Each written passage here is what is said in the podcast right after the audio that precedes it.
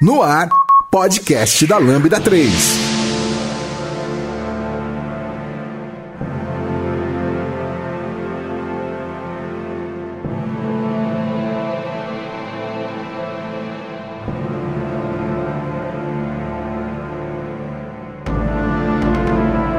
Olá pessoal, beleza? Eu sou o Pedro, esse é o podcast da Lambda 3 e hoje a gente vai falar sobre Magic the Gathering, um joguinho muito legal que estraga a vida de algumas pessoas e alegra de outras. Aqui estão comigo Gustavo Coelho, Cristiano Carvalho, Luiz Pérez, Carol Souza. Oi, Carol. Oi. Iniciando aqui com a gente, seja bem-vinda, Carol. Muito bom. Pessoal, não esquece dar 5 estrelas no nosso iTunes, porque ajuda a colocar o nosso podcast em destaque. Estamos disponíveis no dev.to, estamos disponíveis no Spotify, estamos disponíveis também em qualquer aplicativo que consumir o nosso feed. Então entra lá no nosso SoundCloud ou entra lá no nosso blog e interage com a gente. Qualquer canelada, qualquer coisa estranha que nós dissermos, coloca nos comentários que a gente está sempre interagindo com vocês. Pode comentar à vontade. A gente gosta de responder no Twitter também. A gente vai colocar os nossos contatos no final. E pode mandar um e-mail também para podcast@lambda3.com.br. Beleza? Você vai ouvir mais um podcast da Lambda 3. Continue acompanhando nossos podcasts e tenha acesso a conteúdo sobre tecnologias, diversidade e cultura. A Lambda 3 é uma consultoria de tecnologia que busca desenvolver software e inovar na comunicação, no relacionamento entre as pessoas que trabalham e compartilhar conhecimento sempre. Saiba mais no site lambda3.com.br.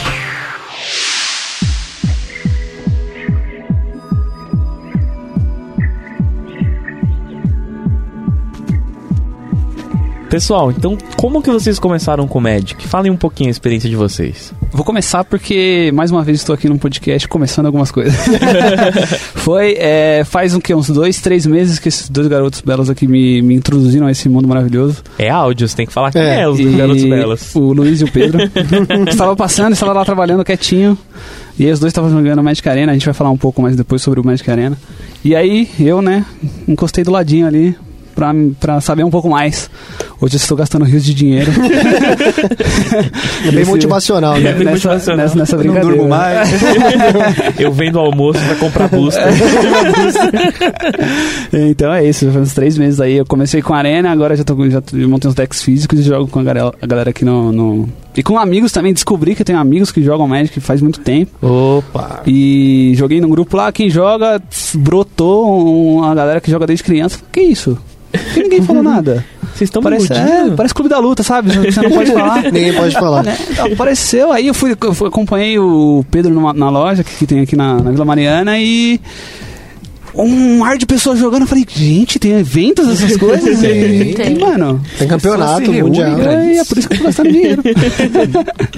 A minha experiência com Magic começou lá no tempo da escola.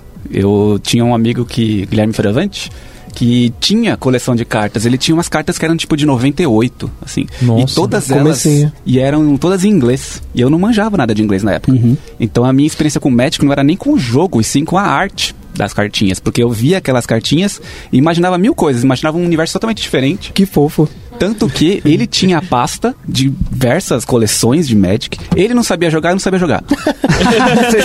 a a nossa diversão era organizar as cartinhas, a gente ver as cartinhas e falar, nossa, que da hora. Mas como é que se joga isso daqui? Tem que ter um programa no computador pra fazer isso aqui?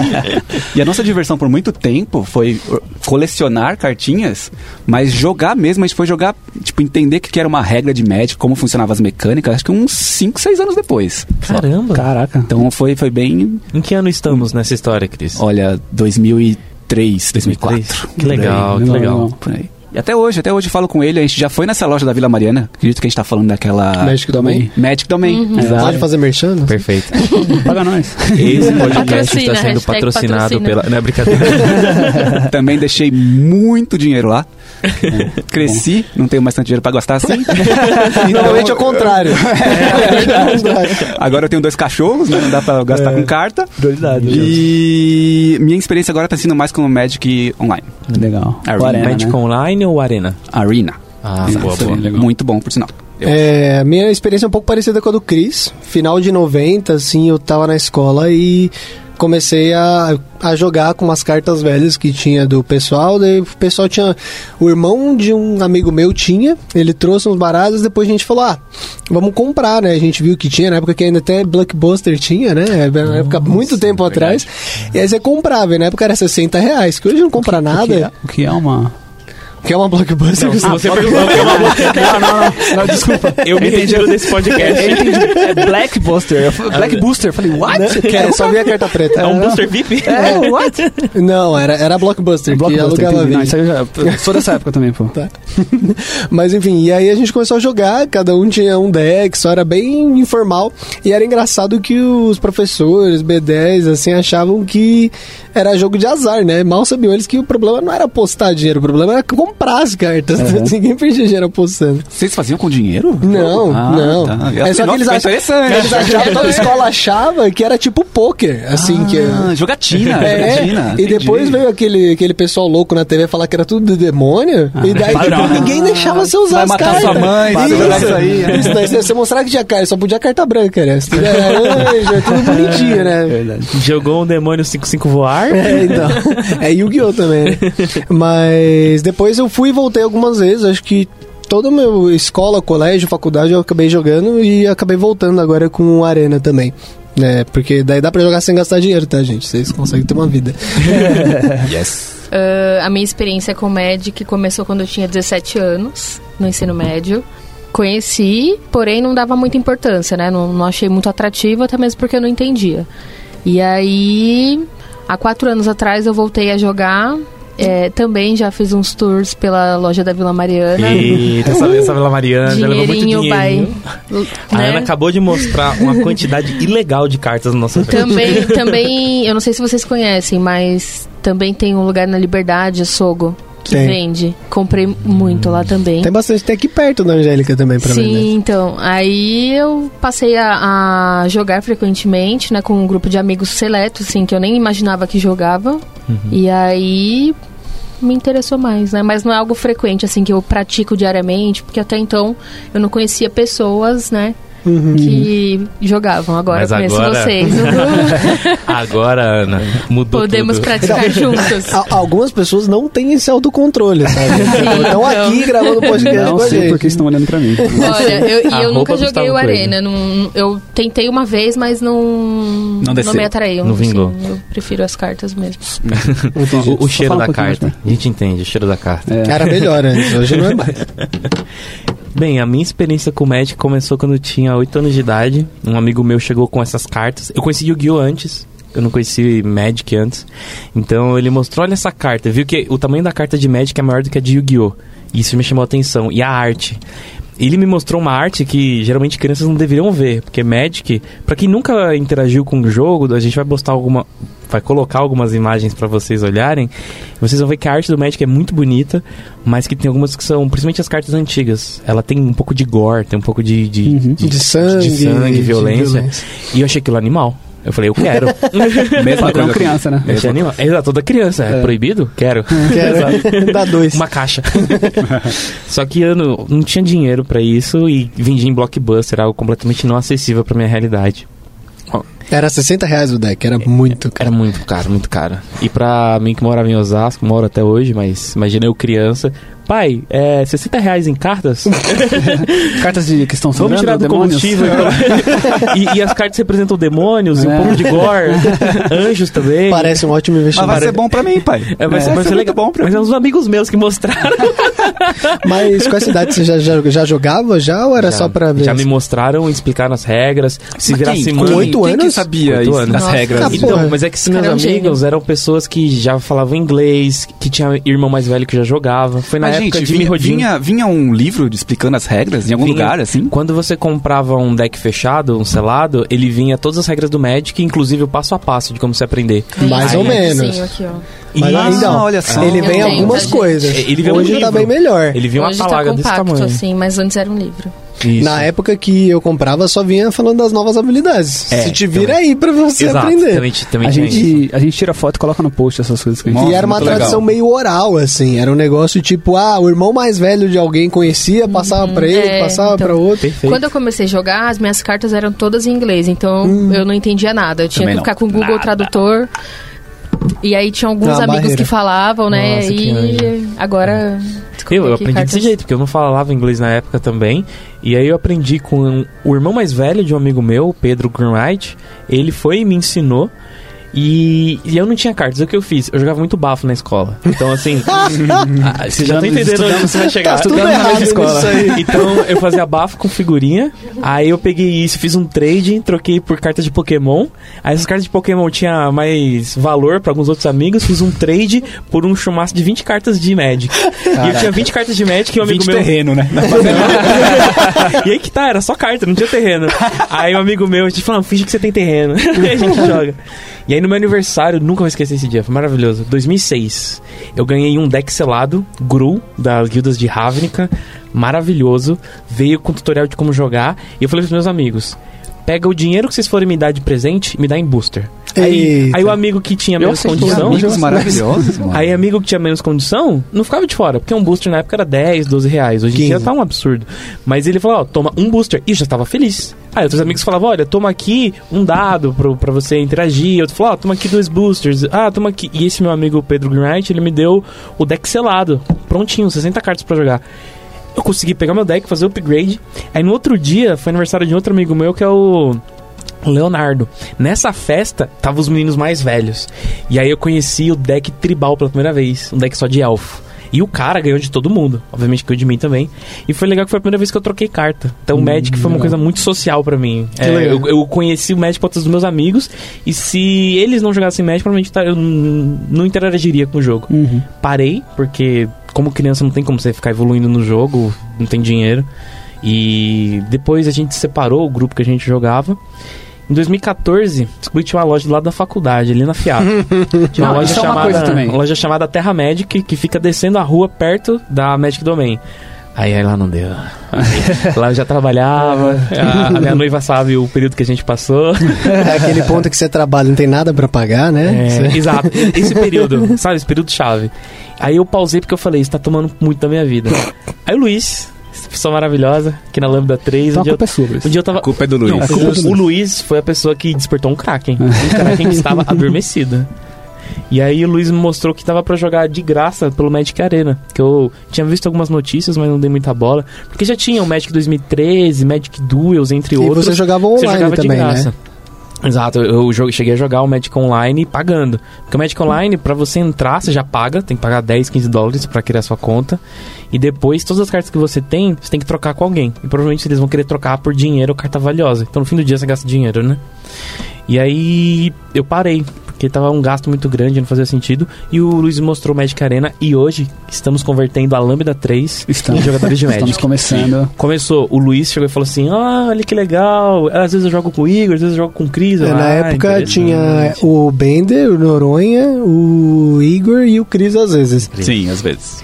Porque E aí o, o Luiz ele mostrou, aí eu e o Luiz, ah, hoje o dia tá um pouco mais pesado, vamos jogar uma partidinha no fim do dia, só pra dar aquela relaxada.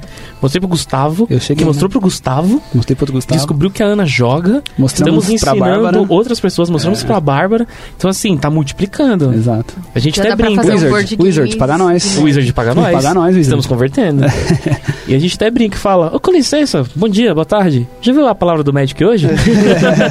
então, esse podcast a gente tá querendo aumentar a conversão pra Exato. 100%. Pois então, o que, que é Magic? A gente falou bastante de cartinha, eu acho que é legal a gente explicar um pouco do, do É, que que é, A né? gente tá aqui rindo, se divertindo, mas pra quem tá escutando, tá assim, legal. Se eu nunca ouvi falar em Magic, tá muito perdido. E o que, que é Magic? Magic é um trading card game, um jogo de estampas ilustradas como a Devir, que fazia antes marketeava. Era Devir, não era? Devir, tá certo? E basicamente é tipo um jogo de baralho, só que você constrói seu próprio baralho que não só tem de asa 10 valete da marrei. Ele- Cada carta, como o Chris disse, tem uma imagem, tem um nome, tem e faz coisas diferentes, basicamente, né? Tem um Então- poema atribuído também. às vezes, vezes. É, então, às vezes sim. E poema parece muito mais refinado do que o normal.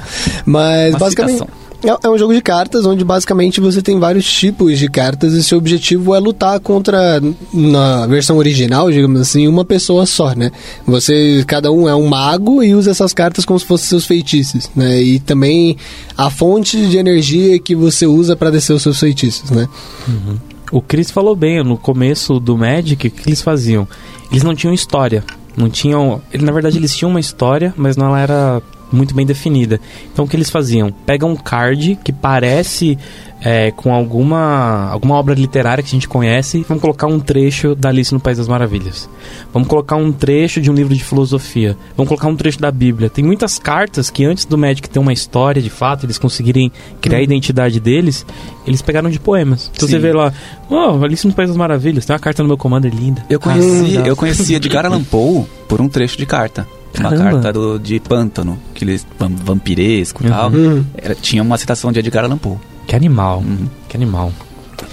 Basicamente, né, o começa como você tem algumas cartas que são de terreno que você vai colocar que você vai usar de fonte de energia para você usar feitiços tanto de é, criaturas quanto outros feitiços para modificar o jogo, adicionar algumas regras, facilitar o seu, o seu trabalho de ganhar ou atrapalhar o seu inimigo, né?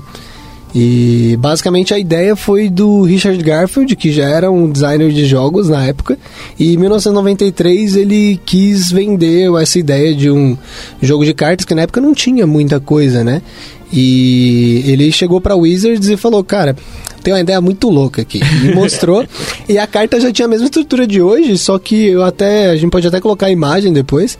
Era em preto e branco assim, tipo toscona, parecia até uma carta de baralho mesmo, mas tipo, parecia assim, ah, eu vou fazer pra mim mesmo, né? E a Wizards gostou e eles até resolveram fazer, né? E se tornou o sucesso mundial que é agora, né? Tipo, 26 anos depois, acho que é por aí. Seis anos depois, absurdo. Vai fazer, É. vai ser aniversário daqui a pouco. E como é que é? Que nem FIFA, todo ano sai uma coleção nova? Mais do que isso. Mais do que isso. Eles têm um calendário que sai, acho que a cada três meses, Cada né? três meses. As coleções principais são a cada seis meses. Tem o bloco do ano também, que são as cartas base do ano. E tem mais algumas extras, tipo sets do Modern Masters e coisas assim. Commander, É. especiais, fora, tem um. Todo ano eles pegavam alguma carta do passado, criavam um tema. Vamos criar uma versão premium, foil, pra extrair dinheiro de quem joga esse jogo. ah, você tem uma conexão emocional? Tem? Legal. Que tal uma versão linda, maravilhosa? Por 200 reais. Quero. É, e foil, pra quem não sabe, é? A gente tem a carta normal. Você olha pra ela e fala: Hum, bonita essa carta. Um papel impresso. um papel impresso, basicamente. Ou se é no online, você vê lá, um, quadrado que um designer fez.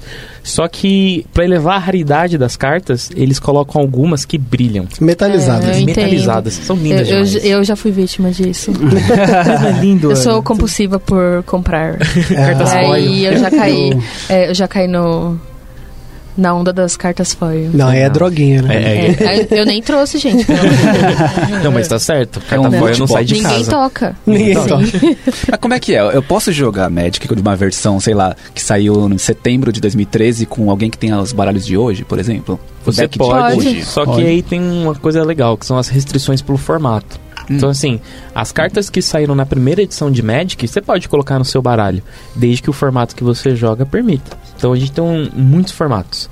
O mais comum, para quem tá começando, é o formato padrão, que são as últimas coleções que, que tiveram ali no Magic e como que você pode ou não construir seu deck. Uhum. Os formatos a gente chama de eternos são aqueles que podem usar cartas de toda a história do Magic. Então, se você for olhar o formato mais caro que tem pra você jogar, por que caro? Pra, pra galera que não conhece. Porque você quer montar um deck. Como que você consegue essa carta? Comprando de alguém ou abrindo um booster. E se essa carta saiu num booster há 20 anos atrás? Então você tem que comprar direto de uma pessoa. Uhum. Então tem todo um mercado de como você adquire cartas e constrói decks. Então os formatos eternos não tem como mais você tirar no booster. Na realidade tem. Só que pelo valor especulativo, eles vendem esses boosters por valores astronômicos. Tem um site muito interessante que é o Vintage Magic, que você pode ver um booster lacrado dos anos 90. O- é absurdo o preço que eles É cobram. absurdo. Porque as cartas que podem vir são altas, enfim. Isso é um outro assunto quando a gente for entrar em loot box. Mas olhando pro lado do formato, o que define de um pro outro são as cartas banidas. Então, por exemplo, o formato padrão. São banidas todas as cartas anteriores ao bloco determinado. Hoje a gente tem seis blocos no, no formato padrão. Uhum. Daqui a alguns. Vai ser no fall. Isso. E aí, daqui, quando vir o inverno, o, assim, de primavera pro inverno, vai descer esse bloco, então ele vai sair, vai ser banido, só que vai lançar um bloco novo.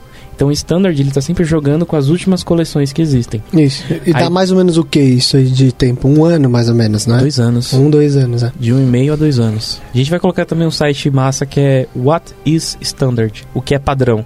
E lá mostra pro Magic quais são as coleções que você pode jogar pro formato padrão. Depois, aí você fala, legal, comprei um monte de cartas, joguei por dois anos e esse bloco vai ser banido. O que, que eu faço? Tem um outro formato. Esse formato chama Modern. Ele pega todos os blocos da nona edição em diante, que foi lá de 2003, 2004, Uhum. não lembro de cabeça. Só que aí você tem uma, uma quantidade de cartas que você pode colocar no seu deck muito maior. Enorme, muita carta, muita carta. Depois disso, antes da nona coleção, aí você entra no formato chamado Legacy. Que ele já é um formato eterno, porque pode usar todas as cartas desde a origem do Magic.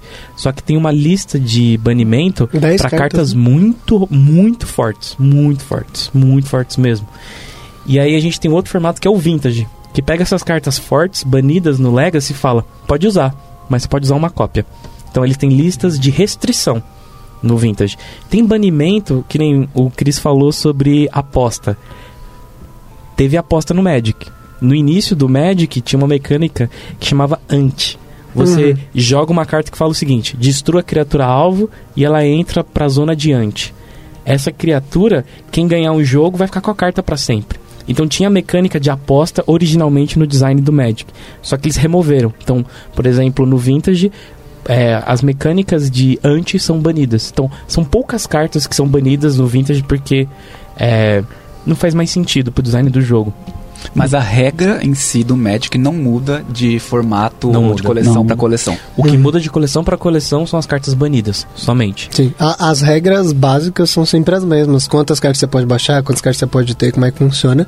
São adicionadas algumas mecânicas e algumas coisas são a- a- alteradas um pouquinho na regra só, como teve algumas coisas de penalidade para você esquecer de fazer algumas coisas que foram removidas, né? Algumas coisinhas pequenas, mas o geral a estrutura do jogo é a mesma ainda. Falando em estrutura de jogo, como que funciona mais ou menos? V- Vamos dar uma, um overview pra galera. Bom, basicamente no, no formato padrão, né? A gente tem. Cada jogador tem 20 pontos de vida. E o objetivo principal, assim, é você ganhar o jogo, primeiramente tirando os pontos de vida, né? A não ser que outra carta fale que você ganha o jogo de outra forma. E a Isso regra impor- de ouro isso é essa. Isso é Qual que é a regra de ouro, pessoal? Acabar, de- acabar as cartas do deck. A regra de ouro é se uma carta fala que algo acontece, tipo, ela vale. Acima das regras do Magic, acima de qualquer outra ah, coisa. tipo Mushkin. Excelente, excelente, excelente pareamento.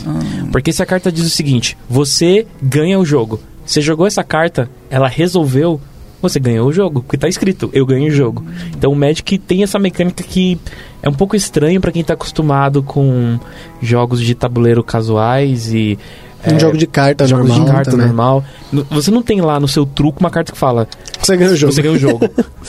No Magic você tem uma carta que diz isso, desde que você pague o custo e respeite a maneira de jogar aquela carta. Assim como tem cartas que falam, você perde o jogo. Então, ou tem uma carta maravilhosa, Anjo de Platina, que diz: os seus oponentes não podem ganhar o jogo e você não pode perder o jogo. Então é muito interessante essa, essa, essa carta no seu deck. Só que você pensa: nossa, vou ter quatro dessa carta no meu deck, vai dar tudo certo. Destrói criatura alvo. Aí você perdeu aquele efeito e perdeu o jogo. então, a regra de ouro é: toda carta, que está escrito nela, é a lei. O resto é anexo. Vai, Gustavo. Legal. Então, como que a gente, tirando essa, essa, essa, essa regra de ouro, como que a gente tira a vida do oponente, né? A gente tem vários tipos de cartas. é, temos as criaturas, que tem dano e... Não, não, não. É poder e resistência, né? Isso. E com o poder ela pode é, atacar o oponente também tem as magias e as mágicas, as, os feitiços e as mágicas instantâneas que também podem é, causar danos aos oponentes. Uhum. É, então quem chegar no, no, tirando a exceção, quem chegar a zero primeiro perde. Uhum. É, então basicamente é assim que, que começa o jogo. E Tem é, formas alternativas de ganhar o jogo, não tem? Tem, exato. É, você pode perder o jogo também se você. Se o seu, suas cartas do, do Grimório acabarem. Na verdade, só se você tiver que comprar uma carta e não tiver como comprar. Isso, na sua próxima vez que você for comprar e você não tiver mais carta no, no, no, no baralho, você perde o jogo. E. Inclusive, eu tenho um baralho assim no meu Magic Arena. É, um fundo de controle. Chato, né, chato. Luiz? Chato. né? Eu tenho um amigo que joga assim também, é chato, cara. E. E também tem, acho que, marcadores de veneno, né? Que você, se você tiver. Algumas criaturas, é, quando você é, ataca no oponente, elas colocam marcadores de veneno. Se você tiver 10 marcadores, você também perde Perfeito. o jogo. Então, esses são algumas. Acho que o formato padrão, né? São esses, esses, esses- essas formas de ganhar o jogo. Sim. Então, basicamente, cada um tem 20 pontos de vida e a gente precisa tirar o do outro antes dele tirar o nosso. Isso, né, basicamente. Uhum. Ou acabar com o deck do oponente, né? O baralho do oponente. Uhum. É, você estava falando das criaturas e tudo mais. Tem várias fases, né? Eu acho que é legal a gente explicar um pouco sobre isso também, né? É porque quando você tá jogando tem uma estrutura de turno. Sim. Então a gente joga um dado, um aperto de mão, joga quem pôr. As regras não explicitam como você tem que definir quem começa, desde que os jogadores concordem. Então você procura na internet tem maneiras bem criativas. O padrão é jogar dado. Então Gustavo joga um dado, Cris joga o outro. Aí vocês definem menor número ou maior número. Vocês vão lá definiram. Quem ganhar escolhe quem começa. Isso está descrito nas regras. Depois disso começa o turno do primeiro jogador. Aí quem começa não começa comprando carta. Começa só. Você tem a sua mão padrão, você tem sete cartas que você comprou do seu deck. Se você não gostar do que você comprou, você pode embaralhar de novo e comprar. Como é que é o nome disso mesmo? Mulligan. Mulligan. Boa. Então quando você compra a sua mão inicial, que são sete cartas, você pode falar: Hum, não gostei das minhas cartas. Embaralha de novo. Imagine se fazer isso no truco, gente. Você sai, você sai com um monte de carta aleatória que não faz muito sentido. Ah, o zap não veio. Você vai lá, embaralha de volta e compra três cartas. Só que aí que tá o mistério. Você não compra sete cartas de volta e fica tudo bem. Tem algumas regras de Mulligan, mas a que tá em vigor atual, você vai comprar sete cartas e vai escolher uma delas pra botar de volta. No fundo Ah, do deck. No fundo do deck. No fundo do deck. Não gostei. Pode fazer mulligan de novo. Mas pra cada mulligan que você faz, é uma carta que você devolve pro fundo do baralho. Então é muito importante essa parte, porque a mão que você começa é o que define o- como você vai performar no jogo. Sim, Então é e muito cada vez fica menor, né? Cada vez fica menor. E Você é- pode começar com zero. Pode começar com zero. Você sempre compra 7, mas você devolve a quantidade de cartas da quantidade de mulligans que você fez. Perfeito. Isso. Pra cada mulligan é uma carta a menos. Boa. Chegou a zero, não dá pra fazer mulligan.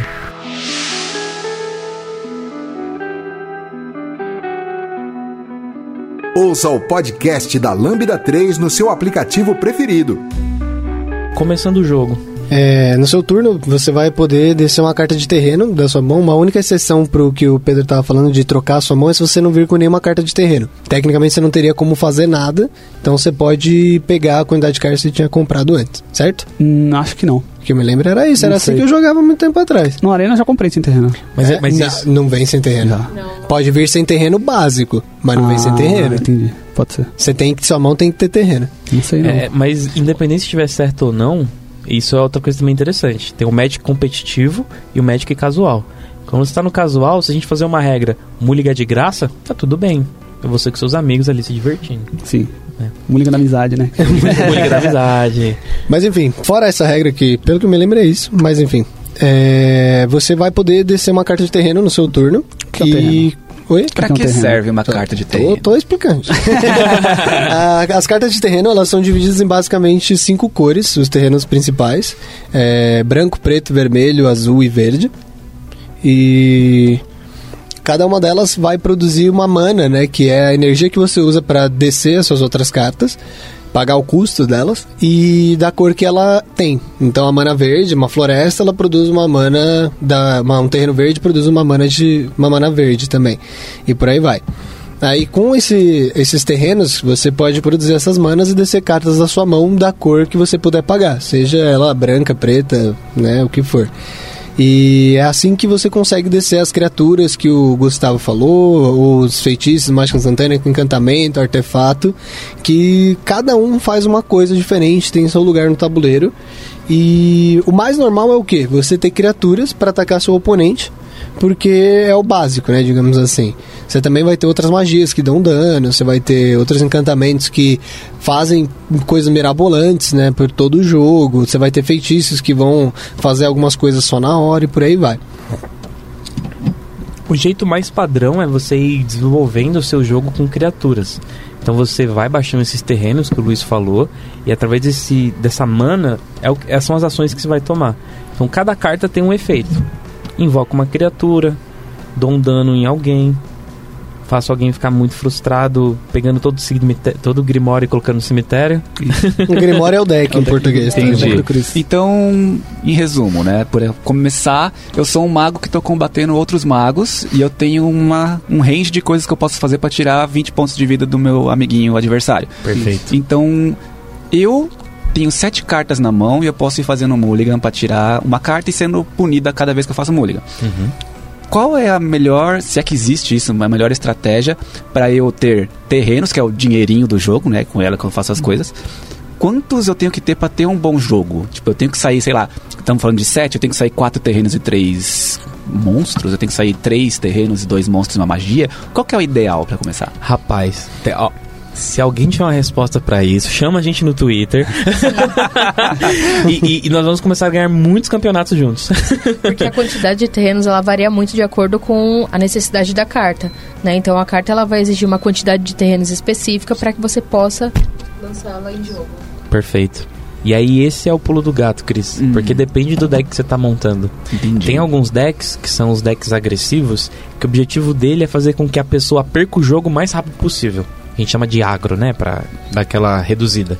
Então os decks agressivos, no turno 1, 2 e 3, tá te dando muito dano. Pode ser com magia, pode ser com criatura.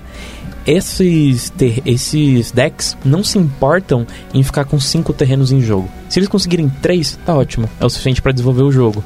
Então, geralmente, quando a gente usa um deck com uma cor, que é agressivo, a gente consegue rodar com 26. Ah, não. Eu ia calcular a porcentagem. Nunca é bom fazer isso de cabeça, crianças. Mas de 60 cartas, você roda com 19. 16... 60 cartas é a quantidade total normal de cartas, né? Isso, de a mínima, né? É. Porque se você pega 19 cartas de terreno dentro das 60 do, do seu Grimório, você vai ter 1 a 3 mana para desenvolver seu jogo inteiro. Você não vai ter carta de custo 5, de custo 8. É, é, é, muito difícil o deck que é agressivo chegar nesse ponto. Então, antes mesmo de começar a jogar, eu tenho que saber como é que eu quero vencer meu adversário. Perfeito. Sim. Porque Sim. se a sua estratégia demora mais tempo, tem estratégias que é: deixa o meu oponente jogar, eu não vou deixar ele jogar e quando ele jogar, eu sei o que ele vai jogar e vou destruir. Que é o deck de controle. Eu quero hum. controlar o seu turno, quero controlar suas criaturas. E no fim do jogo, eu controlei tudo e ganhei.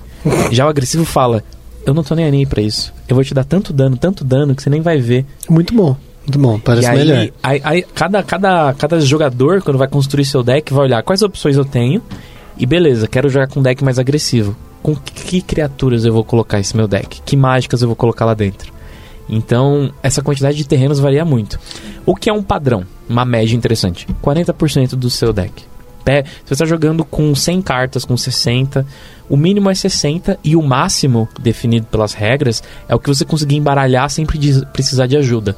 Então, o seu deck tem que ter no mínimo 60 cartas. Formato então é bom construído. ter mãos grandes. Mãos, exato. Uma pessoa, uma pessoa, com mãos grandes pode ter um deck, sei lá. Aquele caixa de banana, booster inteiro. Exatamente. E o, e o cara embaralha assim. Vocês não, vocês não estão vendo esse movimento, mas é como se nasce um nenê e estivesse trocando as cartas com a minha mão. Mas isso é o limite. Então, quando você for desenhar seu deck, você fala 40% é um número interessante. Porque nessa proporção, na minha mão inicial, eu vou ter pelo menos de um a dois terrenos. Sim, é, como está embaralhando o deck, tem um pouco de sorte envolvida, mas comprando sete cartas tem uma probabilidade interessante com 40% de terrenos. Porque cada um que você compra, a porcentagem que não for terreno, a porcentagem de vir um terreno só aumenta. Então é, é, é massa esse- essa, essa proporção. Então 24 terrenos em média num deck de 60 é bom. Gente, eu tô fazendo todas as perguntas noobs possíveis agora, Eu vou tá? fazer Temos também. especialistas aqui. É, Ah, ninguém- você falou de um deck agro, um deck agressivo. Perfeito. E um deck agressivo, ele não é só necessariamente montado por monstros, né? Ele pode ter de magia, pode ter Perfeito. feitiços e tal. Uhum. Tem alguma cor específica que eu use dentro das que existem no Magic para montar melhor um deck agressivo? Ah, animal sua pergunta. Animal. Uhum. Dentro do, do design do teu deck, você pode escolher a cor que você quiser. Só que quanto mais cores você escolher, mais difícil vai ser sua base de mana. Então se eu tenho um deck que só é vermelho, então só tem o terreno vermelho. Então qualquer terreno que vir, dá jogo. Agora eu estou jogando com vermelho e branco, por exemplo, vermelho e preto, eu tenho que ter uma proporção interessante entre cartas terrenos pretos, terrenos vermelhos, ou terrenos brancos, terrenos vermelhos. E isso afeta o jogo, o rejeito que o seu deck roda. Agora, se você quer jogar com uma estratégia específica, não necessariamente tem que escolher uma cor específica. Cada cor tem uma identidade, cada cor tem um jeito de trabalhar no jogo. Se você for para um deck agressivo, normalmente ele vai usar algum elemento do vermelho. Porque as cartas vermelhas tradicionalmente tem cause X de dano a criatura alvo, cause 1 de dano, cause 3 de dano. Ela é muito focada em criaturas que estão preocupadas em dar muito dano aos oponentes ou as criaturas que aquele oponente controla. Então o vermelho é uma cor interessante para isso. Mas existem decks agressivos que são só branco, que são só vermelho, que são só verde. Então, é, no fim do dia, tem muitas cartas e muita variância. E você definindo a estratégia, você olha quais cartas que comportam a minha estratégia. Aí você faz o design do teu deck. Muito legal. E todas as cartas têm uma cor. Não necessariamente. Todas as cartas, ela tem um custo. Uhum. Algumas custo zero, outras não. As que são conjuradas. Agora tem cartas que não são conjuradas, como terrenos. Terrenos você só pega da sua mão e coloca em jogo. Você não paga um custo para colocar eles. Cartas conjuradas têm um custo. Às vezes o custo é zero, que é, e- e- que é estranho de início, mas que faz algum sentido conforme você vai interagindo com o jogo. Esse custo não necessariamente define a cor de uma carta. Uma carta pode ser incolor, mas tem um custo azul. É o caso de alguns artefatos. Então, a cor da minha carta é diferente do, da cor dos custos da minha carta. Quando a gente fala em dividir terrenos pro meu deck, a gente está falando da cor dos custos. E a cor da minha carta geralmente está na bordinha. Deixa eu botar uma imagem para vocês visualizarem que na carta, na borda dela, tem a cor. Se ela tem duas cores, aí ela tem o- a cor dividida. E se ela tem mais de duas cores, tem um mix, então ela é- fica com a borda dourada, dizendo que ela é multicolorida. Legal. Mas o que são todas essas cores? A gente tem no Magic, fora essas incolores que o Pedro falou, a gente tem uma grande filosofia de cada uma dessas cinco cores principais e é na história fictícia, digamos assim, né, no universo que foi criado com tudo mais da história desde 93, tem cada uma tem basicamente sua responsabilidade, né? Embora, como o Pedro falou, você tenha algum, você pode fazer basicamente qualquer coisa, com qualquer cor com a quantidade de cartas que a gente tem hoje. Nem sei quantas cartas tem hoje, tipo no Nossa. total. Muitas. Mas você tem normalmente o quê? A cor vermelha, que nem o Pedro falou, é algo mais de impulso, mais de caos. Então, normalmente você vai fazer coisas rápidas, coisas que têm efeito imediato e se resolvem, né? Então, é uma coisa mais o paixão, né? O vermelho da paixão que tem. O, você tem outras cores, por exemplo, o verde, que é a parte das florestas e tudo mais, é algo mais natural, mais tem elfos, tem animais, né, tem dinossauros, tem várias coisas que representa mais o instinto e a interdependência, tipo, vamos viver juntos, tudo é conectado, círculo da vida, Ninguém solta a mão de Matata, né? ninguém. Ninguém solta de solta a mão ninguém. de ninguém, isso aí. É, outro que é ninguém solta a mão de ninguém é bem o branco também, que são as planícies, né? E tem bastante da moral e da ordem, né? né, A gente faz as coisas direito, a gente faz as coisas justas e a gente tem esse set de, de regras e todo mundo tem que seguir. É isso que a gente acredita, né? O azul, que representa a água, os céus, a, né, a, bem assim, ilhas e sereias e aves e coisas assim, é mais a fora magos também, né, também. Tem bastante parte mágica que ele é bastante a parte de lógica, tecnologia, as coisas fazem, tipo, sabe, tem o, seu motivo não só imediato, né, é mais rebuscado, digamos assim, que acaba sendo para os decks de controle e tudo mais, né. Mais E- intelectual. Isso, é. E a parte preta, o, o- a mana preta dos pântanos, da tem até a, a face uma caveirinha, né, o símbolo dela, que tem pântanos, tem criaturas mais decrépitas, zumbis e fungos e outras coisas Demônios, assim. Demônios também. Vampiros. vampiros. Vampiros. É, eles acreditam bastante no parasitismo e na amoralidade. Eles são tipo o oposto total do, do branco, né? Eles acreditam, cara, a gente tem que sobreviver, cada um por si, te vira aí e a gente vai sobreviver quem, quem ganhar, né? É algo mais assim. Então, eles, cada cor tem mais ou menos essa filosofia no final. Isso é massa porque dentro do. O time que faz o design, tanto da história quanto das cartas do Magic, é, não define moralidade nessas cores. Então cada cor ela representa um, um espectro do que é ser humano. Tem pessoas que você olha pra elas você se inspira. Eu tenho o meu mentor, eu olho pra ele e eu vejo, eu, eu quero aprender muito com esse cara e, e ele é uma referência pra mim. Pra mim ele é uma pessoa muito vermelha e branca, sabe? Ele tem, ele para mim é como se fosse um herói. E, e dentro do, do, do espectro da vida, às vezes a gente tem um momento um pouco mais dark, a gente busca às vezes poder, às vezes a gente tá um pouco mais é, solitário, algo do gênero. Então a gente navega em muitos espectros emocionais, muitos espectros de valores. A, a vida do ser humano ela é, ela é muito diversa, é muito abundante. E eles trazem isso pro Magic através das cores. Então é, é- essas personalidades que o Luiz falou, em nenhum momento o jogo mostra o que é certo e o que é errado. Mostra apenas espectros dos personagens que eles criam pro jogo. E então, eu- quando você mistura esses espectros, fica ainda mais interessante. E também a- a- o jeito de ver o mundo que, tipo, as sociedades relacionadas a essas cores muito têm, né? Então, você tem algumas sociedades que são brancas e azuis, elas são totalmente racionais, ordeiras, tipo, tudo é lei, lei, lei, lei, lei, lei. Enquanto você tem outras que são vermelhas e pretas, por exemplo, que você tem que fazer as coisas na hora, se vira, morreu, morreu, a vida é isso aí, vamos lá. Então, Só aceita. só aceita, exatamente. Nós vamos colocar uma imagem que ela, ela relaciona as cinco cores do Magic e como cada uma delas filosoficamente se manifesta.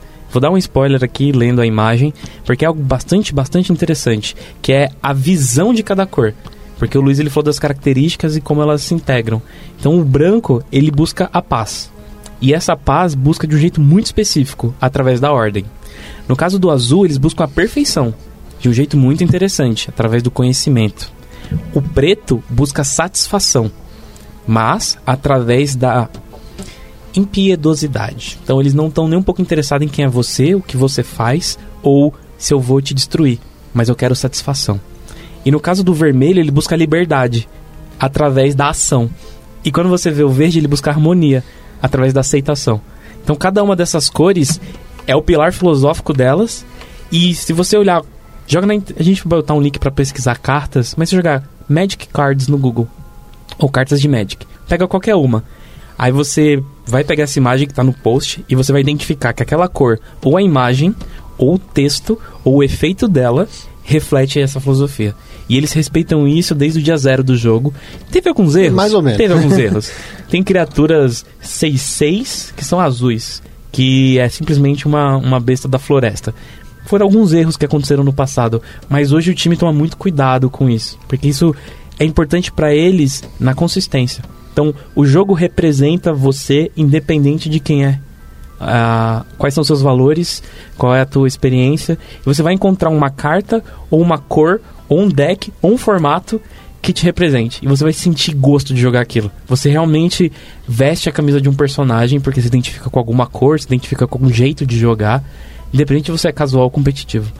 Ou não conhece o jogo. Alô, pessoal, instalou Magic Arena. Não por nada é o TCG mais jogado do mundo pelo Guinness, né? Exatamente. Tá. Então, 20 assim, milhões de jogadores ativos. É. E Imagine- crescendo. E crescendo. Imagina qualquer jogo que existe hoje. League of Legends, WoW, Counter-Strike. Quanto tempo eles levaram pra chegar nessa marca de ter milho- um milhão de jogadores ativos? É muita coisa. Então, um jogo que offline já tinha 20 milhões de jogadores ativos e ele só cresce mais.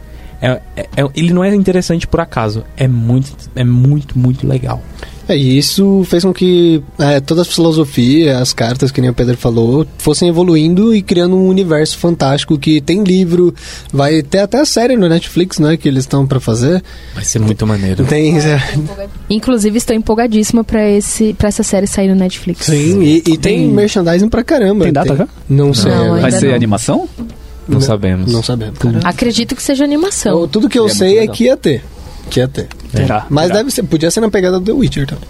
Concordo. Opa. Que teve um podcast já, né? Inclusive, fazendo esse merchan, né? É, mas tem vários, tem jogo de tabuleiro, tem livro, tem muita coisa e tudo em cima da história que o Pedro acho que pode contar melhor do que qualquer um aqui. Tá, mas essa história, a gente. Como que a gente chega nela? É pelas cartas? Eu, eu vou ter um site? Livros, como você falou, tem livros específicos de coleções? Como é que funciona? Antes da gente falar, acho massa a gente compartilhar como que a gente teve contato com a história, porque isso já responde sua pergunta. Pode ser. Pode ser. Como foi seu contato com a história? Eu tive. Por, vocês. É, vocês me contam a bastante da história, então eu, eu estou muito interessado em saber mais coisas, entendeu? Então por isso que eu tô perguntando e como, como, que, eu, como que eu absorvo mais dessas, dessas, desses personagens. Eu, eu, eu, eu tô montando deck branco. Então tem uma Jane, eu quero saber mais co- como que aconteceu. Tem cenas nas cartas muito interessantes, então como, como que eu sei? Como, como que eu descubro isso? Com o Pedro. A minha resposta é igual a do Gustavo. Descobri tudo com o Luiz, principalmente, com o Pedro, mas eu procurei depois vídeos da Carol da Wizard no YouTube, Uhum. em que ela me, me realmente passou as regras. Assisti, gostei bastante do conteúdo que ela colocava. Ela passou as regras, ela passou a mecânica de Planeswalker e passou como que isso era inserido na história, que até então eu não conhecia. Sempre que eu tinha uma carta de Planeswalker, eu deixava isso de lado porque eu não sabia como funcionava e nem como se encaixava, né? Uhum. Então foi praticamente dentro da Lambda também. E a Carol, beijos, Carol, obrigado por tudo. Você, É, eu via mais do- dos textos das cartas mesmo e procurei na internet mais resumos. Tem uma wiki muito grande na internet sobre toda a história. E também falando com o Pedro, que parece ter decorado a história inteira. Mas tem bastante coisa legal. As últimas expansões trabalharam bastante na história, botou vários é, finais em coisas importantes da história. Então isso deu uma vontade maior de acompanhar, né? Parece que tem uma conexão no final mesmo. você Ana. Ah, os contatos, né? Foram várias que eu tive com, com a história do jogo em si. É, o inicial, que, foram quatro- que foi há quatro anos atrás, foi com a minha namorada e com a turma de amigos dela, né? Que acabaram se tornando aí minha turma de amigos também, que a gente jogava juntos. Ah, E aí é, eu ia obtendo conhecimento cada dia mais e despertando curiosidade por fora, né? Então eu pesquisava na internet, é, tem um canal no YouTube que tem o mesmo nome do jogo, eu assistia muito esse canal, inclusive é uma menina, não me lembro o nome dela, mas muito bom o canal Magic in the Gathering, Que legal. muito bom. Deixa assistam. no post também. Assistam. É. Eu fiz essa rodada de perguntas porque é, tem, tem muitos jeitos de se conectar com a história do Magic. O primeiro e o mais fácil que tem é lendo as cartas. Sim. Porque cada carta, a- não são todas que tem um texto, mas a maior parte tem um texto explicando um fragmento da história, o entendimento desse complexo de relacionamentos que tem em cada bloco que é lançado. E cada pessoa se interessa. Por que, que nessa imagem tem alguém chorando e um texto falando sobre desolação? Por que essa pessoa tá desolada? E aí você começa a reparar que a imagem daquela pessoa chorando se repete em outras cartas. Então você entende que tem uma sequência. Aí você fala, nossa, que legal! Dá pra colecionar! Sim. E aí o dinheiro começa a ir embora. É, realmente. Começa não. Então o primeiro, o primeiro contato que geralmente a gente tem com a história é lendo as cartas. Esse foi o meu. O meu contato foi lendo as cartas. Eu lembro a primeira vez que eu vi uma carta em português. Eu, para mim, aquilo explodiu minha, explodiu minha cabeça. E era uma carta que dizia: Tocado por um Moroi. Aí fecha aspas. Isso é uma gíria do submundo sobre como eles dizem que as pessoas envelhecem. Era uma carta de Ravnica, 4-4 voar. E eu não me lembro o que mais que ela fazia, mas é uma carta bran é, preta e azul. E é um vampiro. Então, olha que interessante. A gente tinha um, um vampiro que chamava Moroi. E ele é 4-4 voar, que representa o espectro do preto e do azul. E ele é um vampiro que toca nas pessoas, tirando a vitalidade. E aí, a frase da carta embaixo é, abre aspas, tocado por um Moroi, fecha aspas. Aí embaixo explicando, linguagem do submundo para envelhecer. Eu li aquilo, eu fui impactado. Eu, eu olhei aquilo e falei que interessante. Ele, ele, tá faz... ele tá me convidando a entrar pra esse universo. E, e eu, eu não pedi por isso, mas ele me entregou de uma maneira tão legal que eu quero conhecer mais. Aí eu comecei a ler as outras cartas. E tinha outras gírias e mais gírias. E aí, conforme você lê o texto das cartas, você começa a entender a história daquele bloco de lançamento ou de, do universo no geral. Então, ler carta é animal pra você ir pegando a, a história. E aí, para conhecer assim, o universo geral de Magic, seria um podcast à parte. Que inclusive talvez eu nem Hum. seja a pessoa mais indicada para fazer isso. Dá uma Mas versão tem um resumo, resumida. tem um resumo massa, um resumo massa. Nós vivemos num multiverso. Existem muitos universos. Cada um desses universos são descritos como planos. Então, eu tenho um plano A, plano B, plano C. Trazendo pro Magic, plano Zendikar, plano Dominária. A Lara. A Lara, muito bom. Obrigado, pessoal. São muitos planos. E aí, a história do Magic começa no plano de Dominária. Lá é a cerne de todo o universo do Magic que a gente conheceu no início. Que no plano de Dominária tinha o irmão Mishra e Urza. Eles são dois artífices, eles gostam de construir objetos e aparatos tecnológicos E mágicos. e mágicos. E aí eles começam a descobrir que tem uma coisa mais ancestral nesses artefatos que eles começaram a descobrir. Porque eles trabalhavam num campo de exploração arqueológica. Então eles descobriram a tecnologia de um povo chamado Tran. Um povo Tran. Criaram vários artefatos e tiveram muitos problemas. E o legado deles foram coisas embaixo da terra. Porque anos depois eles começaram a, a cavucar e encontraram essas essas máquinas, essas coisas que até então eles não sabiam que eram mais do que máquinas, Os artefatos, né? artefatos poderosíssimos que estavam ali no meio dentro deles. E eles cavucando esses artefatos, eles começam a descobrir que antes da civilização deles havia uma civilização ainda mais antiga. Eles começam a despertar a tecnologia que estavam nesse n- nesse plano, nesse, nesse lugar chamado Dominária, uma região de Dominária. E a partir disso, eles começam a ter uma concorrência entre os dois irmãos. Porque um irmão fica com um artefato chamado Wickstone e outro irmão fica com um artefato chamado Power Stone. Essas pedras, elas ativam os artefatos. Então, o que eles começaram a, a- a encontrar nas expedições ganhava vida quando eles tocavam com essas pedras. E isso começou uma certa competição entre os irmãos. Não quero dar spoilers porque eu recomendo o canal Invocando, a gente vai colocar os links aí na descrição, que explica a história do Magic em português, mostrando as cartas em cada referência que ele coloca. Então, eu vou deixar o detalhe dessa história para eles. Vamos evoluir um pouco essa nossa cerne. Então, em algum momento, eles descobrem que existem pessoas chamadas Planeswalkers. Os Planeswalkers são... Planinautas. Ou Planinautas no português. Eu, eu gosto de Planinauta. Tem gente que não gosta, mas Cara, é de Planinauta. esquisito. né? Eu não sabia e não gostei. Então vamos pro inglês. Planeswalkers.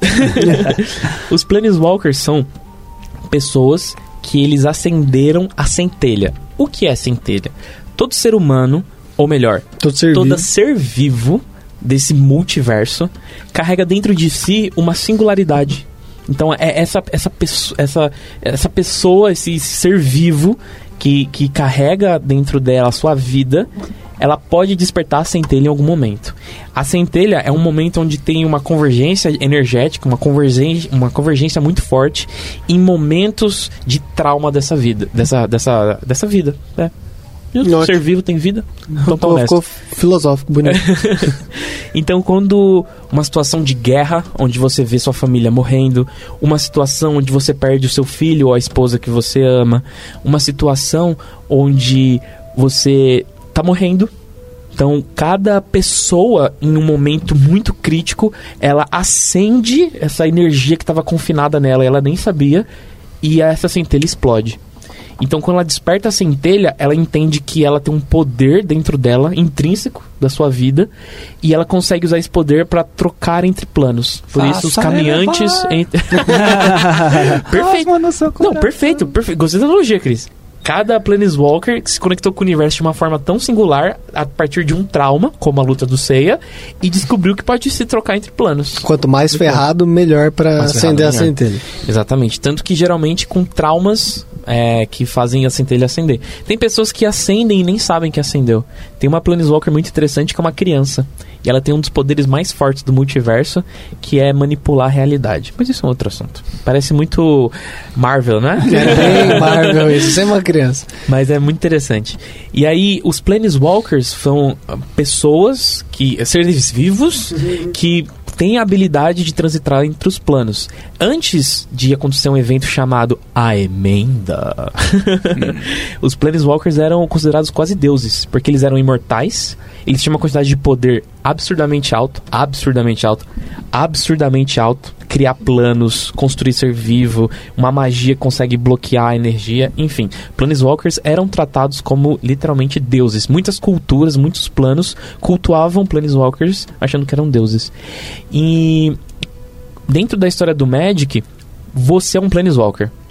Então, quando o Chris está jogando contra a Ana, na história do Magic, vocês dois são dois Planeswalkers que se encontraram em algum plano e vocês, carregados com toda a experiência que vocês possuem, munidos de tudo que vocês construíram até então, vocês têm um Grimório ou uma Library. Né? Quem, quem joga inglês.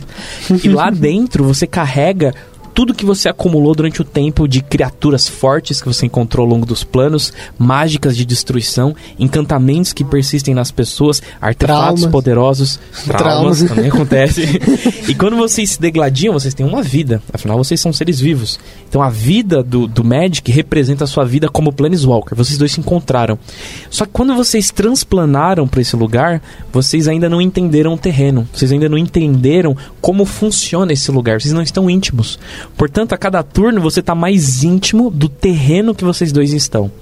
E o jeito que vocês estão conectados com esse terreno faz com que vocês possam extrair a mágica do lugar onde vocês estão para conjurar as mágicas do seu deck. Então, na- dentro a lore do jogo abraça quem tá jogando, porque vocês são planeswalkers e usam a magia extraída dos terrenos que você ganha mais intimidade a cada turno para pegar criaturas de outro plano e jogar para destruir o outro Planeswalker. Por isso que a gente tem o conceito de enjoo de invocação.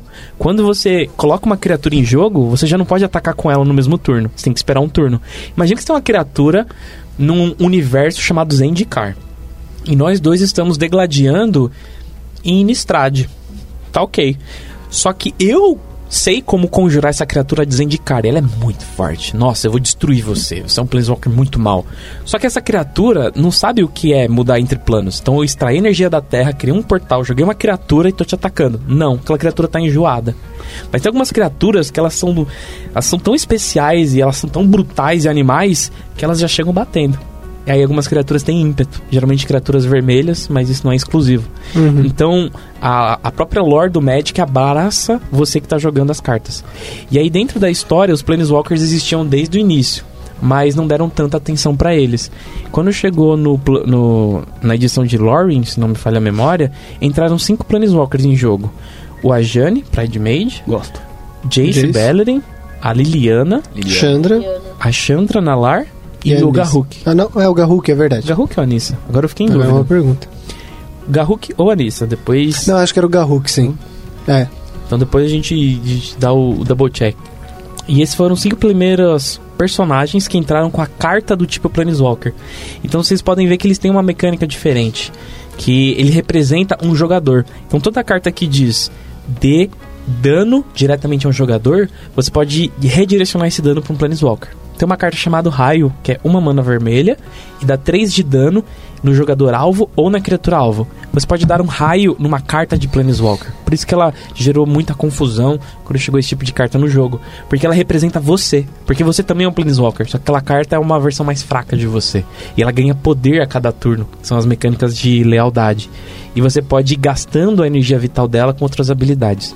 Então, dentro da história do Magic, a gente começa em Dominária, com a história de Mishra e Urza. A gente vai colocar o link com bastante detalhes sobre isso, porque eles escreveram livros, escreveram HQs. Então, é, um, é um- uma história muito rica.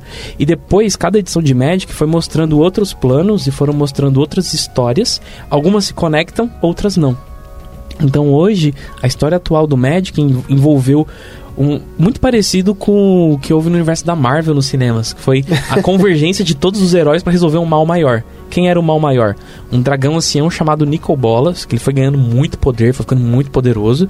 Não, eu, eu vou preservar vocês da, da história no momento, porque é realmente muito longo.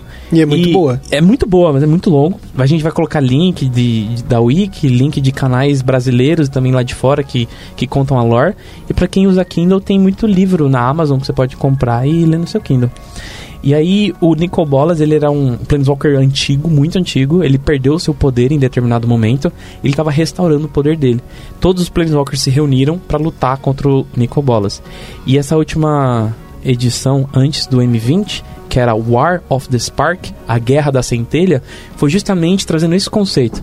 Porque o Nicobolas, ele foi para um plano chamado Ravnica.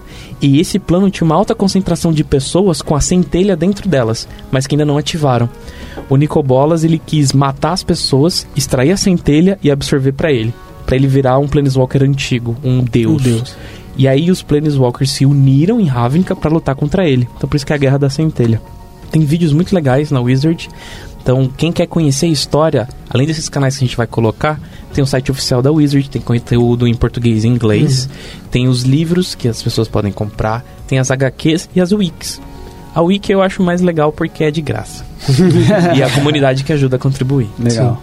Acho que eu falei muito, mas você eu respondi a pergunta Foi, de foi. vocês. Respondeu, Falou respondeu, bonito, falou bonito. Fiquei emocionado. Fiquei emocionado e, também. E sobre esse último bloco que o Pedro falou, acho que, na minha opinião, um dos mais bem feitos que teve, assim, tematicamente, com as cartas e tudo mais, ficou genial.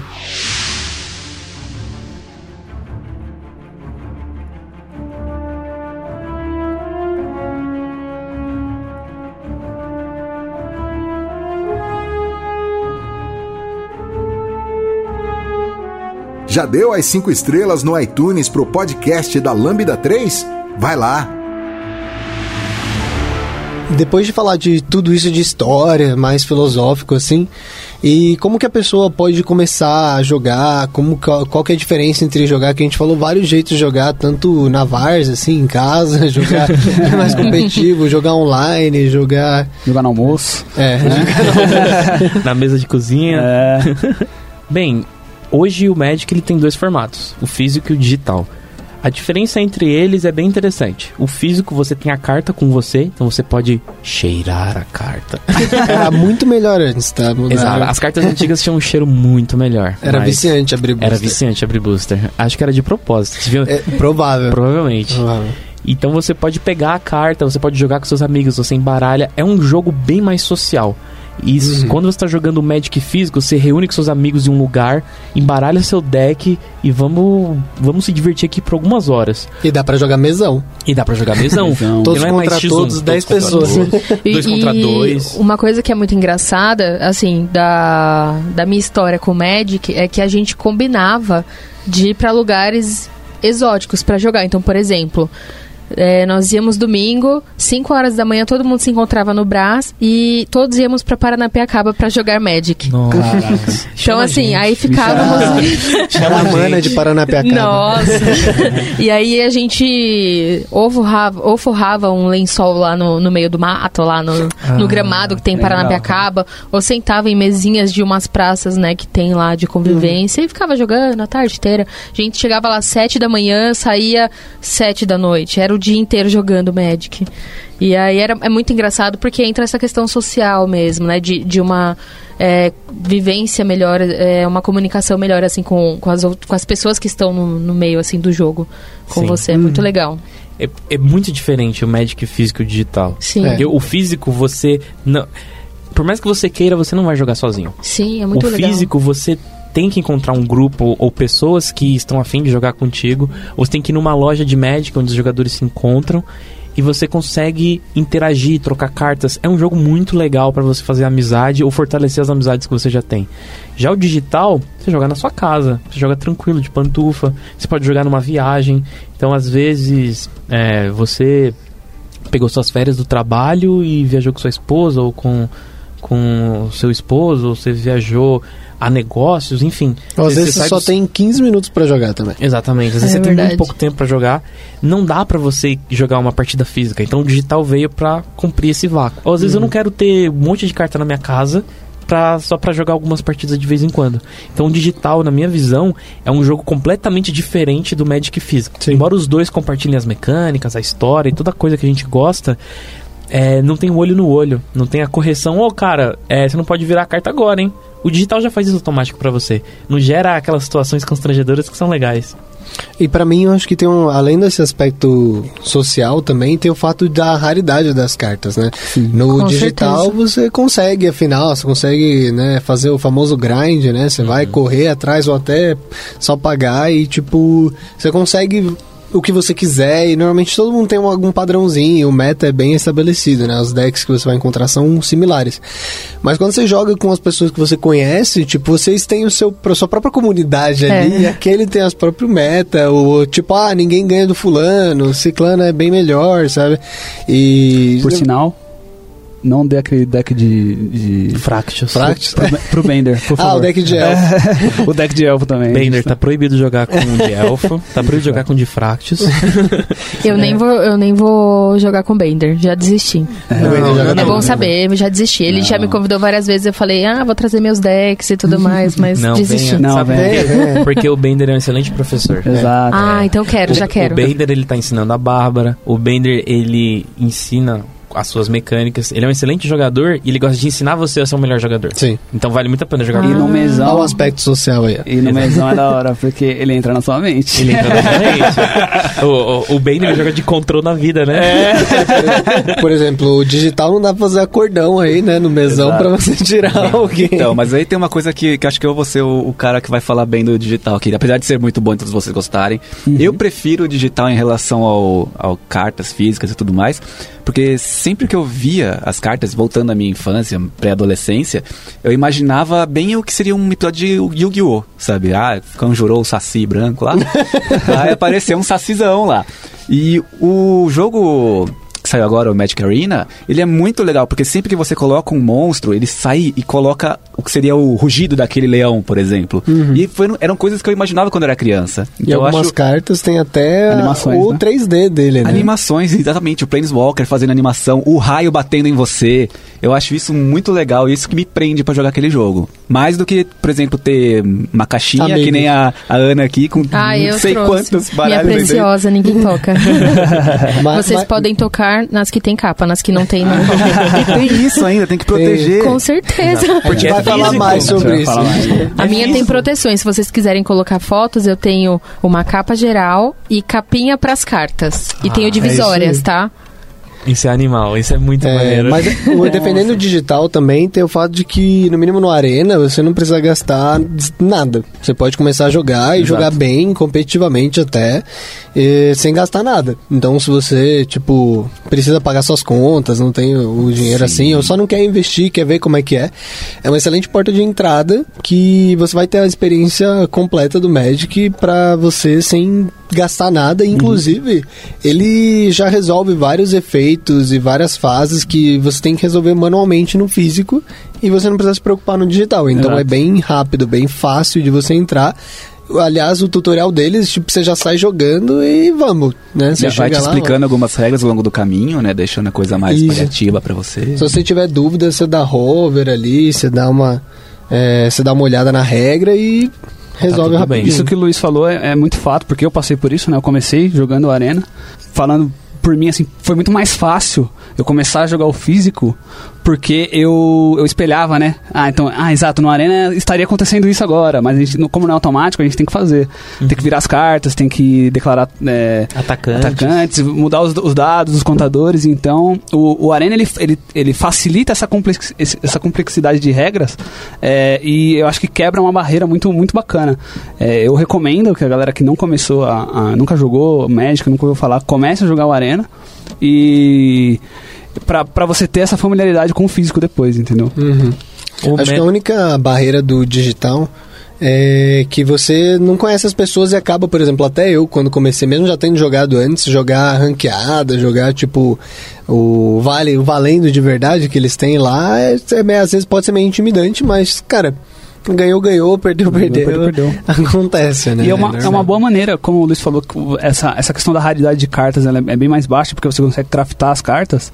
É, você consegue montar um deck no Arena e testar. Assim, você monta, testa, vê se ele tá girando bem, vê se ele tá. E aí você depois. Foi o que eu fiz, eu, tô, eu montei o mesmo deck físico.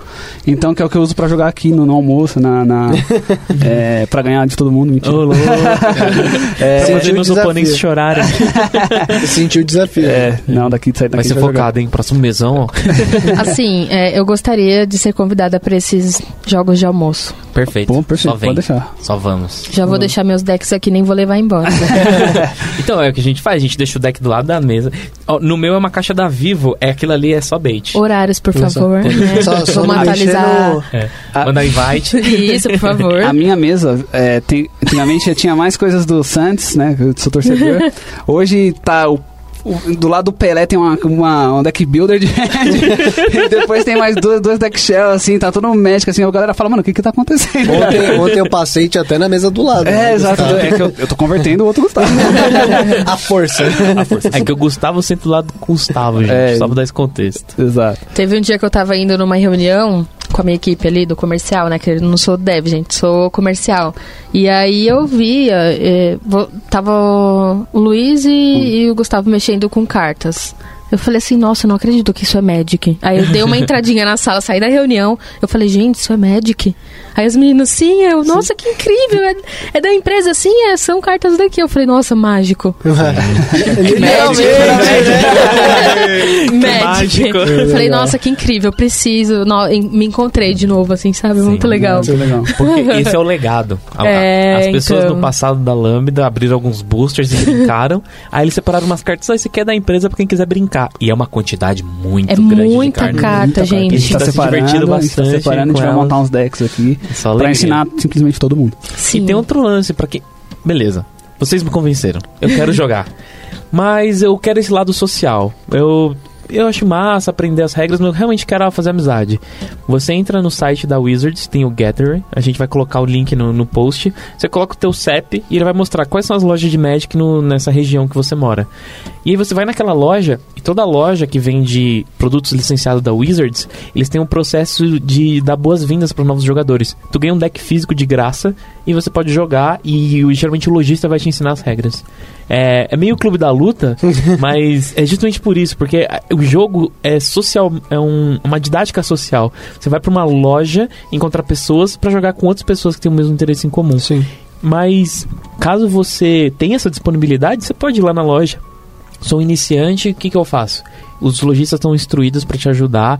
O que você vai mais encontrar são pessoas querendo ensinar o jogo. Sim, Porque tem muita gente que se encontra no Magic e vence a timidez, vence muitos, muitos bloqueios que a pessoa tinha. Inclusive, é, eu aprendi muito sobre o Magic por conta de um grupo chamado Liga das Garotas Mágicas. Eu aprendi, é um grupo só de mulheres que ensinam mulheres a, a jogar Magic. Elas têm encontros recorrentes e elas ajudam muito a comunidade LGBTQ+. E é muito legal o conteúdo delas. E eu aprendi muita coisa do Magic por conta da Liga das Garotas Mágicas e do grupo Magic LGBTQ+. Porque é, tem ambientes que não são tão, tão massas. Isso a Sim. gente, isso a gente Isso tem é que fato. a gente tem que relevar aqui porque Todo né, hobby tem, né? É. Todo hobby tem, mas em especial é, quando toca no universo geek, tem é, muitas pessoas que ainda não venceram, não desconstruíram algumas coisas. Então, até mesmo, beleza, vocês me colocaram no hype, mas eu quero a parte social, não me sinto muito confortável. Tem grupos de jogadores Magics LGBTQ, tem grupos de Magic. É, por exemplo, eu moro em Osasco. Tem grupo de Magic jogadores de Osasco, grupo de Magic jogadores de Cotia, grupo de Magic jogadores de Ano ABC. Entrando no Facebook, já colocou Magic the Gathering, mais a sua região, você vai encontrar um grupo de pessoas. Sim. Então E você tem até pode formatos. programar. Tem Exato. até formatos acessíveis, né? Sim. Você tem formatos como o Pauper, que só pode usar cartas da menor raridade possível, né? Sim. Perfeito. São Então, mais baratinhas, é, né? são mais baratos. Em média aí, é, um real, 50 centavos, É, mas acho 30 que centavos. É difícil passar de um, É. dois reais. né? O último Então- pauper que eu montei foi 30 reais. O Montei um deck inteiro. O deck É, inteiro. é. Então, bem mais acessíveis e, tipo, tem torneios, tem alguma competitividade se isso for interessante pra pessoa. Tem o modo singleton também, que você pode ter uma carta de cada, mas né, é Sim. um pouquinho menos acessível. E nesse intuito das lo- lojas locais, tem em toda quanto é capital, cidades grandes, você tem várias lojas assim, e sempre tem gente pra jogar. Tipo, Sim. no mínimo aqui em São Paulo nunca vi. Toda loja que você vai, mesmo, sei lá, se eu vou comprar um jogo de tabuleiro ou quero, sei lá, comprar uma camiseta geek, tem lá, tem gente jogando Magic ali, se você for ver. Né? Pode ser três da tarde da quarta-feira, vai ter E vai gente ter um lá grupo. jogando. Eu fui numa loja hoje, uma hora, uma, 1h40 da tarde, e tinha gente jogando. É, então. E isso é muito massa porque teve. É, na faculdade, eu, eu, eu fiz o que eu estou fazendo hoje na Lambda. Eu falei, gente, esse jogo existe, as pessoas ainda jogam, caramba, que animal. Eu não jogo isso desde criança, entrei no hype. O que eu fiz? Eu virei. Bem, em vez de a gente ir na lanchonete gastar 30 reais e bater uma ideia, vamos na loja de Magic ver o que tem lá de novo? Gastar 90 reais e só bater carta. Mas a gente começou no, no, no free mesmo, com esse deck que eles deram. Eu levei na loja, foi muito legal. Eu levei nove pessoas pra loja e o lojista deu um deck de iniciante pra cada uma das pessoas. Falou, ah, aí o lojista fez todo o lore, né? Vocês são Planeswalkers. Bem-vindos ao universo de Magic the Gathering. As cores são. Aí ele explicava cada uma das cores, a, toda a mitologia. E ele falava, qual é a sua cor? Foi lá na, foi na Terra Magic. Foi, foi animal, animal. O cara Muito fez bom. todo, um. Parecia introdução de RPG, sabe? Era muito maneiro. E aí cada um escolheu sua cor. A gente fez um mesão de nove pessoas, foi a coisa mais, mais absurda. Já que começou no mesão. Já começaram no mesão. E lá ele ensinando a gente, a gente tá batendo. Foi muito legal. E aí disso, das nove, continuaram seis pessoas jogando. A gente ficou quase dois anos religiosamente, toda semana se encontrando e jogando. Toda semana se encontrando e jogando. Caraca, e foi eu fiz faculdade no mesmo ano que você. cara, jogar. é, e foi animal. Eu acho que eu trago muitas memórias positivas desse período, foi muito bom. É, eu lembro que teve umas férias minha que dos 30 dias, 17 eu joguei. Foi assim, cara, foi umas férias muito boas. E o que a gente fazia? Tem um McDonald's perto da minha casa. Então a gente se reunia no McDonald's. McDonald's tem mesas maravilhosas pra jogar Magic, principalmente Depende, mesão. depende, depende. É, depende. depende. Mas a, a que fica perto de casa é maravilhosa. A gente se reunia e ficava jogando, conversando sobre "Ih, como tá a família, como tá o trabalho. Ah, haha! 30 de danos. Perdeu o jogo. vai ficar conversando aí, ô. Vai comer Big Mac. É, vai comer Big Mac aí. Método de distração, né? Mind games, mind games. É, eu sou jogador de controle, eu sou jogador de controle, então eu uso a fala. Vou te distrair. Ah, tá atuando na sua mente, você nem tá vendo. então foi, é bem interessante o fator social que o jogo traz. É, é pra, por isso que eu gosto tanto do Magic no geral. É um jogo lúdico. Eu já ensinei crianças. E vocês têm que ver. Gente, vocês. Acho que vocês não viram, mas eu posso dizer a alegria de uma criança negra ver um personagem negro, criatura lendária, ferradona, assim, vários atributos. E eu contei a história do personagem e ela falou com o olho brilhando: Nossa, ela é muito legal! Ele sempre foi muito positivo, né? Com minorias e tudo Com mais. certeza. Tem, tem personagens, gays, personagens. Representa várias minorias. Muitas bem- minorias. Muito legal. Tem a, a que sorri pra morte, se não me falha a memória é a Alexa. É maravilhosa. É uma personagem maravilhosa. Então, assim, você consegue se envolver no jogo de uma maneira que é quase que você pega você como pessoa você vai encontrar uma estratégia que te representa e eu quero operar essa estratégia. E eu quero experimentar outras estratégias. Então o Magic ele consegue te cativar de uma maneira que acho que é por isso que eu consigo converter algumas pessoas pro jogo. É porque o jogo por si já vende. Eu só facilitei a ponte. É, é bem maneiro. Entre em contato pelo site lambda3.com.br.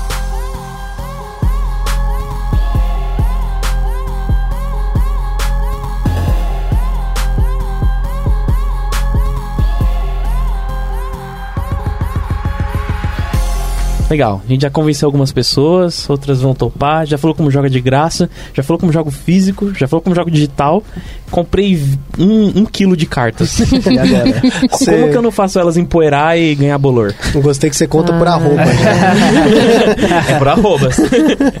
Ah, esse eu acho que eu gostaria de falar Vai. primeiro. Manda ver. Eh, cuidados com, a car com as cartas, né? É algo que eu tenho muito.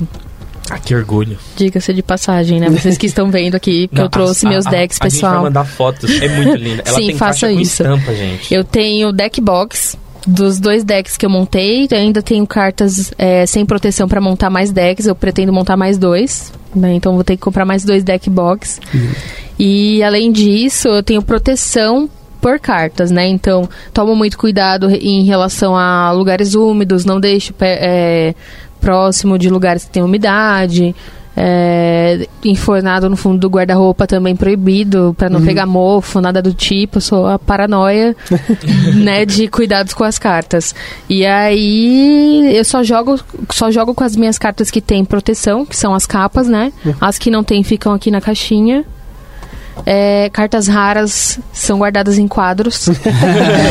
Não, cartas especiais, né? Na realidade, aquelas que brilham bonitinhas, nem uso pra jogar, é mais coleção mesmo, assim, é é uma coisa de sentimento, sabe? A gente cria um vínculo com o jogo e acaba é, colecionando, né? Acabam É sendo partes da você, nossa né? vida. Isso, Tu tá lá num gerente. quadrinho. Tu liga pro gerente do banco. E aí, Ricardo, tudo bom? Opa, tá, tudo bom, dona Ana? Meu então, cofre. eu estou enviando três cartas embaladas em acrílico. Sim, inclusive quem quiser jogar, eu vou trazer os quadros Ah. pra jogar com as minhas cartas, porque ninguém vai tocar nelas. Só tem um proxy, só, só tem um papel falando qual é o nome É, pra você ver no isso, quadro. isso. Gente, acredita que eu tenho Então. essa carta. É, ó, eu tenho essa, viu? Ela mostra o quadro só pra dizer que tá válido e usa um É, papel. e é isso. Tá bom. Ma- Mas tem toda uma gama de, de coisas que as pessoas usam tanto pra jogar, né? Que tem as capinhas pra, Sim. pra carta, tem os deck box, tem o deck box do que o Pedro tem ali, que é tipo de um plástico esse- duro. Sim, sim. Um negócio ali. pode Essa é muito legal, essa, essa proteção, acho que é muito Pode cair incrível. na água. Ai, eu já quero. Ana, ela é vedada. Se cai na água, não entra. Se cai no Nossa, já chão, arrasou, ela não quero. quebra. É maravilhosa. Quero Eu- muito. E tem de todas as cores. Porque Dia essa- essas da daqui que eu tenho, elas são molinhas, né? Igual aquelas que, o, que tem no card do Luiz, nos cards do Luiz. E aí eu evito, por exemplo, quando eu tô comendo, jogar comendo, bebendo, alguma coisa, porque se cair, meu, é um trauma assim Sim. pra vida que eu vou levar. Então não tô preparada pra isso ainda, sabe? Aí tem os quadros que você falou, tem Não, gente que tem isso. fichário. Sim. Tipo, fichários e fichários com muita carta. Principalmente gente que vende, né? Tipo, É, monstruário verdade, deles. Pô, dá pra fazer uma carta de, de Magic com a minha cara e eu pôr uma descrição minha? Dá. E a sua seria segurança nunca é suficiente. Dá pra fazer. Proteção, nunca Podia é demais. fazer- Olha, seria fazer um só da lâmpada. Tem A gente pode fazer. Nosso A minha crachá ser- pode ser isso. Nossa, que louco! Só joga Magic protegido. Mas aí o meu seria, será 01. Não pago nada. Mas olha que legal, as cartas foil, você pode comprar uma foil de 50 centavos, um real. Tem muita foil que é, é- o valor econômico é muito baixo. Uhum. Você pega acetona, vai passando assim com, com algodão, você vai passando, passando, passando, e vai ficar uma carta branca, assim, brilhante. E você pode imprimir em cima ou desenhar com, com aquarela ou outro tipo de tinta que agrega e usar canetinhas. E você faz sua carta. Tem muita gente que faz isso na internet. Inclusive, É. tem muita gente que faz uma coisa muito linda que é fazer a full art de algumas Nossa. cartas. Eles Hum, completam, perfeito. Vi no saem do quadrinho. algumas. Sim. Perfeito. Mas eles saem do quadrinho e fazem a arte completa ali. Normalmente fica muito bom. Fica bom, fica lindo. Sem contar as zoeiras que é possível fazer. Porque se vocês já viram as cartas de Magic de zoeira que tem o Chuck Norris. Já, já vi. Sensacional. Mad, eu sigo muito, eu sigo no Facebook a página do Magic da Zoeira, é muito bom. Seus inimigos perdem, todo mundo perde, Sim. você perde porque ninguém usa o Chuck Norris. Mas eles têm, o Magic teve três coleções que eram só de zoeira também. Tipo, cartas que você tinha, tipo, que custava meia mana, carta que você tinha que jogar como se fosse uma moeda, carta que fazia, tipo, todo mundo na, na sala, nem que tá jogando com você, pode estar jogando outra, e não conseguia usar algumas coisas. Era, tipo, só de brincadeira. Essas não entram, essas são as únicas restrições mesmo, né? Usa essa entra- carta como um taso e taca em cima. Pode, pode, Tem uma carta pode. que eu não esqueço que fala assim: tu pega um- uma bota e, e coloca em jogo. Eu acho animal essa carta. Era legal umas que, tipo, fazia no seu próximo jogo, essa, essa carta já entra em jogo. Aí você fala, como assim, cara? Tipo, você, se eu não for jogar de novo, E é cara. muito louco, né? Porque A tem regra pessoa de ouro. diferente. Fala, não, mas bem é aquela lá que falava. Aí essas são mais de zoeira, né? É muito massa. Tem um outro Twitter que, já que você falou, achei interessante também, que ele pega o texto das cartas oficiais e ele tra- joga no Google Translator, tipo, 10, 15 vezes, assim, tipo, pra cada língua, e, co- e posta de volta em inglês. É genial como fica, tipo... Sai umas belezas. Sai. Pode mandar o link de novo. Entra, entra nos links, galera. Vai estar recheado de coisa massa. É. Do cuidado de, de cartas físicas, além das pastas, das sleeves e, e do que o Luiz a, e a, a Ana falou, uma coisa que eu recomendo muito é, onde você guarda suas cartas, coloque um, um anti-mofo. Vende, vende em loja de supermercado. Você coloca ali, porque é, as cartas, como é papel, quando ela agrega água, ela fica mais grossa. Então, às vezes, ela acaba rompendo as sleeves. Ou no caso de cartas foil, elas começam a encurvar. Isso é, é meio chato, principalmente você fala, poxa, eu tinha uma quarta foil tão bonita, tinha tanto amor. Porque a parte do foil não é papel. E o papel, quando recebe umidade, ele expande. Como um tá colado no outro, então ele vai encurvando. É, é meio triste isso. Então, antimofo é um hack muito do bom. e é baratinho. É, E é é baratinho. baratinho, mas aí tem que tomar cuidado, por experiência própria. Ah, é? É, não, não peguem aquele do tipo, sabe? Que tem um compartimento embaixo que armazena água. É, Aquilo ali pode ser um grande perigo para suas cartas. Vocês já E é, perderam cartas assim? eu já, perdi. Já com perdi. esse, eu já perdi com o C. Se der pra trocar aí o nome da marca pra ninguém. Mas eu já, já coloquei, eu tenho um, um espaço específico no qual eu guardo as minhas cartas, né? E aí eu já coloquei um, um C dentro do pequeno, não do grandão. E já perdi porque va- acabou vazando, porque acumulou muita umidade. E aí eu deixava no fundo do guarda-roupa e falei, não, eu tenho que prestar um pouco mais de atenção, cuidar melhor, né? Então é colocar naftalina ali mesmo. Isso, exato. Essa- Sílica, naftalina. Saquinho- Sílica, saquinho eu recomendo sílica. sílica. É o que eu uso em casa. É Sílica, saquinhos porque de eu sílica. tenho alguns de sílica. É, dá pra comprar em lojas de é, produtos de artesanais para quem faz Armarinho, aromatizantes né? e tudo mais. dá- é, vende bastante sílicas em saco e você separa em saquinhos e tá tudo certo. Perfeito. Só lembrar de trocar. Sim, importante. Algo que a gente tocou muitas vezes, mas acabou não desenvolvendo é... Dá pra ganhar dinheiro com Magic? Porque se tem alguém comprando, tem alguém vendendo. Ó, Quem que ganha dinheiro se com dá pra ganhar, eu não sei. Mas que dá pra gastar, dá. isso? Com certeza. Dá pra né? gastar e muito. Money Sync forte, assim. A gente vai Mas- passar brevemente por isso, mas é massa. É Você- basicamente oferta e demanda. Toda, todo bloco de Magic tem uma tiragem limitada de cartas míticas raras, raras, incomum e comum. Tem esses nomes não por acaso. Se for um booster físico, são 15 cartas. Você vai ter 11 cartas que são comum, 3 cartas incomum e uma que é pelo menos rara. Ela pode ser rara ou mítica rara. Agora imagine que cada booster carrega uma cópia ou mais dessas cartas. E aí você embaralha um monte de boosters. Então, tem alguma carta que se estiver jogando muito, muitas pessoas vão comprar para poder jogar com elas. Então o preço sobe. Por simples lei da oferta e demanda. Nem só pela raridade, né? Mas, mas pelo, pelo que ela faz, né? Perfeito. Quando junta o que ela faz com a raridade, aí o preço vai às Sim. alturas. E como ela se encaixa no seu jogo também. Perfeito. E também pelo formato, pelo quão antiga ela é, quanto tá conservado. Sim. Exatamente. Então, acho que todo mundo já ouviu de algum amigo a carta que fazia o quê? 30 mil, 60 mil, não sei Eu quantos já mil. vi cara. isso. Da 20 mil famosa dólares, Black 30 mil Lotus, né? Sim, que sim. teve em, em estado de conservação 9, 9,5, eu acho. É absurdo. Ele foi, foi vendido por milhares de dólares, assim, Milhares no leilão. dólares. É verdade. Eu já cheguei a, a cogitar a possibilidade de comprar cartas que valiam é, 3, 4 mil reais. Eu já cheguei a cogitar a possibilidade, assim, mas não comprei, não rolou. Não julgo, não julgo. É porque Não rolou. É porque tem cartas que a gente sai do domínio do jogo e entra no domínio de arte. Sim. Então, é, é- é muito é muito especial pra você o que é. Por exemplo, tem um artista do Magic, que é o Seb, eu sou fascinado pelo trabalho dele. E ele fez uma campanha no Kickstarter e eu comprei coisas dele que não vai ter mais. E, e eu uso isso como obra de arte no meu quarto, eu acho linda. Sim. Linda.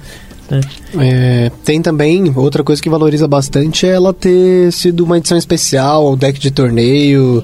É, na Comic Con também é, eles mandam várias, né, exclusivas que você só consegue na Comic Con. Cada ano é diferente, então tipo, se ninguém vai que não foi lá vai ter de novo. Se a carta é assinada por algum juiz, algum jogador. É, a Wizards também, não sei se eles ainda fazem, mas sempre eles publicavam o deck do campeão do Pro Tour, né, que é o maior campeonato de Magic, eles publicavam o deck que ele usou para as pessoas comprarem. Não é válido você jogar com essas cartas, né, na maior parte dos torneios sérios, você pode jogar com seus amigos, claro, mas é, as cartas que essas pessoas usam e esses decks acabam valendo uma, uma grana um pouco maior também, porque são tiragens menores, são mais é, estilizadas, às vezes tem até artes especiais. E algumas delas brilham, porque geralmente Sim. prêmio de juiz é o Judge's Gift. Porque você tem o- os juízes de Magic que geralmente são voluntários, eles não trabalham pra Wizard, mas eles são filiados a algum tipo de programa e o lojista paga pro, pro juiz ir lá e sancionar o Magic ou, ou não paga. Confesso que eu não me lembro as regras do Se programa. eles pagam pra você poder ser juiz, tá? tanto que tá dando uma treta sobre o que, que eles vão receber e o que, que não vão receber. Ah, boa. Porque faz muito tempo que eu tô desconectado disso. É, eles estão mudando algumas coisas no cenário competitivo de Magic, tanto físico quanto online, por causa do Arena, né? Com o Arena novo, agora eles têm o Magic Esports, que a Wizards criou, que já tá tendo. Eu não sei se já tem ou se é só estão planejando, mas já vale vagas no Pro Tour, né? Você jogar no Arena, se não me engano, ou vai, vai valer, né? Que é o torneio atual do formato padrão, que é o que o Arena suporta hoje. E eles dão prêmios para pros, pros juízes, né? E aí esses, essas cartas dos juízes é é uma tiragem extremamente baixa, num formato extremamente premium. Então fica tem um custo, né, né, dessas quando você quer comprar uma dessas cartas, porque às vezes eles fazem uma arte especial para tiragem das cartas pros juízes. Aí o preço vai para as alturas, não tem como não. Sim, e pode ser assinada por um jogador, pode ser assinada E- pelo juiz. E aí só, e vai, aí, aí vai para as alturas. Mas você falou de boosters, né? Eu só posso conseguir carta por boosters? Posso comprar cartas avulsas? Ah, nossa, muito jeito. Ó, o, o, o, o normal é tu abrir um booster, vem lá uma, uma loot box, um random Totalmente aleatório. cartas, totalmente aleatório. Que é um prazer muito É, é um prazer. É um prazer. Mas E é o que vicia. É um Mas prazer, diferente do cara. loot box, o valor no- do booster normalmente passa, né? O que, ou iguala o que você pagou, né? Sim, Tipo, sim. Raras as vezes que você fala, puxa, fui roubado. Foi sabe? roubado. Só que o, quando você tá jogando Magic, entre comprar boosters e comprar cartas avulsas, ir numa loja, falar. Com licença, senhor Carlos, tudo bom? Eu quero essa lista de cartas aqui. Você passa lá pro seu Carlos, ele traz. Comprar cartas avulsas sai mais barato do que comprar boosters e booster box pra ter as cartas que você quer. Ainda mais com o seu Carlos. Ainda mais pro seu Carlos. O seu Carlos, né? O seu Carlos Namorzinho. Eu já passei por situações dessas de comprar booster na BGS. Do ano, do ano passado eu fui, né? Tinha lá o, o espaço do Magic, né? Do, do Arena. E aí tinham várias máquinas pra jogar. Eu falei, nossa, será que tem cartas físicas? Já vou procurar, né? Cheguei lá. Perguntei pro atendente, tinham duas caixinhas, né, que vendiam os pacotinhos lá pra comprar e eu acabei gastando um, um valor não necessário. Um valor não necessário. Eu achei de uma, de, de uma, de uma delicadeza. Mas às vezes eu penso. Um valor que... ignorante. Quem nunca, né? É. Né, Gustavo? Eu já comprei eu já. Mas eu, eu acho que às vezes é uma questão de investimento, sabe? É, eu já fui em alguns é, campeonatinhos de sexta-feira, né? O que eles chamam de Friday Night Magic, que tem em várias lojas do ramo. E você vê pessoas vendendo cartas lá. E você pensa, poxa, essa pessoa investiu tudo isso pra vender algo que é tipo ações, né? Tipo, Sim. saiu um novo. caiu aquelas cartas, já era. Tipo, às vezes vai perder valor ou vai ganhar, não sei, né? Mas eu tinha um amigo também que ele comprava uma caixa de boosters, vem quanto? 24, 36 boosters. Acho que é 36 boosters. É. 36 boosters. Mas aí que tá, e a caixa sempre se pagava.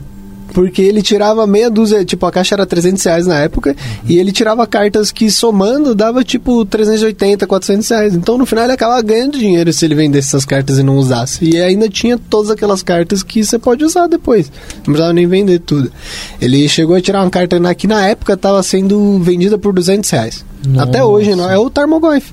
É, o Tarmogoyf, gente, pra quem nunca jogou o jogo, ou que não conhece o formato em que ela joga, que é o Modern, o Legacy e o Vintage, o Tarmogoyf é uma carta que consegue ficar muito forte, muito rápido.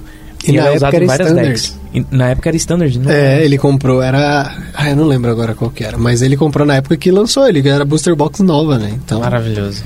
E aí o valor dele cresce muito. Pessoas que compraram o Tarmogoyf há muitos anos atrás conseguiu vender uma unidade da carta por 400 reais, 500 reais. Versão foil. versão foil chega a quase mil reais, tiver um estado de conservação interessante.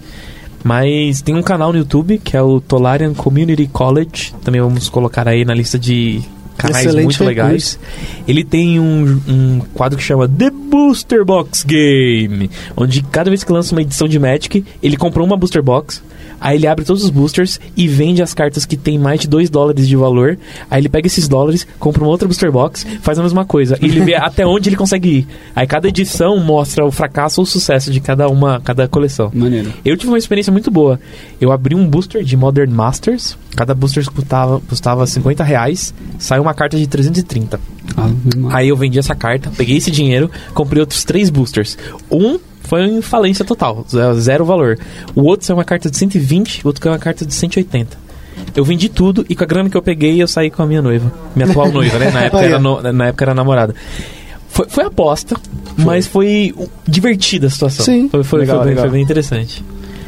A gente deu uma tocada na parte de competitivo versus casual, mas acho que vale um podcast à parte sobre Acho competitivo. A gente tem, A é, gente tem pessoas na Lambda que joga competitivo, a gente tem jogaram bastante também, amigos né? que já jogaram no competitivo, mas a gente só vai explicar pra quem ainda não conhece que a gente tem um cenário onde, olha, eu sou um bom jogador, ou eu acho que eu posso me tornar um, um, um excelente jogador e quero jogar no campeonato valendo dinheiro. Quero transformar isso na minha competição. Existem pessoas que vivem desse jeito, que elas transformam o jogo na como o seu, sua fonte de renda, e tem pessoas que são jogadores competitivos como hobby. Também acontece. Justo. Ah, eu tenho um emprego normal, mas no fim de semana, às vezes eu já combinei com meu patrão, saio mais cedo e eu vou pra um evento. Eu ganho um dinheirinho às vezes, perco outros, mas sempre me divertindo. Tem a galera que joga competitivo. Ela quer participar dos campeonatos oficiais, sancionados ou não. Elas querem cada vez mais ganhar e ter um, um- um- um jogo melhor, ela entender melhor do jogo e ter o formato casual. Que é o que todo mundo que tá aqui joga. Que é, vamos nos juntar, da pedir uma amizade, da comida. amizade. Amizade, vamos, vamos- jogar aqui o Mulligan na amizade. Primeiro Mulligan de graça. Falando nisso, o negócio da, da mana lá que eu te falei é, é regra de casa, eu vejo. Mas é t- tanta gente faz que o pessoal já acha que é normal. Não, mas é muito honesto. Você- puxou sete cartas, não vem uma mana. não, você não vai fazer o Mulligar e perder uma carta. Mas é que se você for ver, tem deck Legacy que tem tipo 10 manas. No É, deck. exato. E eles vão se aproveitar, né? Vamos aproveitar disso. E, isso é um ponto interessante que você falou, porque dentro do livro de regras de Magic, também vamos colocar o link no post, ele explica em detalhe, definindo cada aspecto do jogo. É mais. Olha, eu vou falar, é polêmico? É polêmico, mas é verdade. O livro de regras do Magic, que é extenso, com vários parágrafos, com vários conceitos e definições, é mais simples de ler do que a Constituição do Brasil. Ah, com certeza. Eu fiz o teste, Mas porque eu já mais- li os dois. Mas é que a Constituição não tem um formato que vem dois decks prontinhos e vai te explicando, ó, agora, fulano, você vai comprar essa carta. aí você pode usar isso aí pra sacanear seu oponente assim, tá? E daí Isso. fala, ó, fulano, Isso é verdade. passa agora de volta pro seu oponente e ele vai comprar a carta tal. Isso, Perfeito. Isso é muito melhor. Correndo o risco de tocar em política, a gente tem isso, né? São os advogados. Mas às vezes eles não compartilham o jeito de jogar, né? É, exato. Eu resumo aqui no comentário político. Eu acho que a gente só tem uma maneira de encerrar esse podcast. Não, calma. Antes de encerrar. O competitivo tem regras próprias. Era só isso. Eu acho que a gente só tem.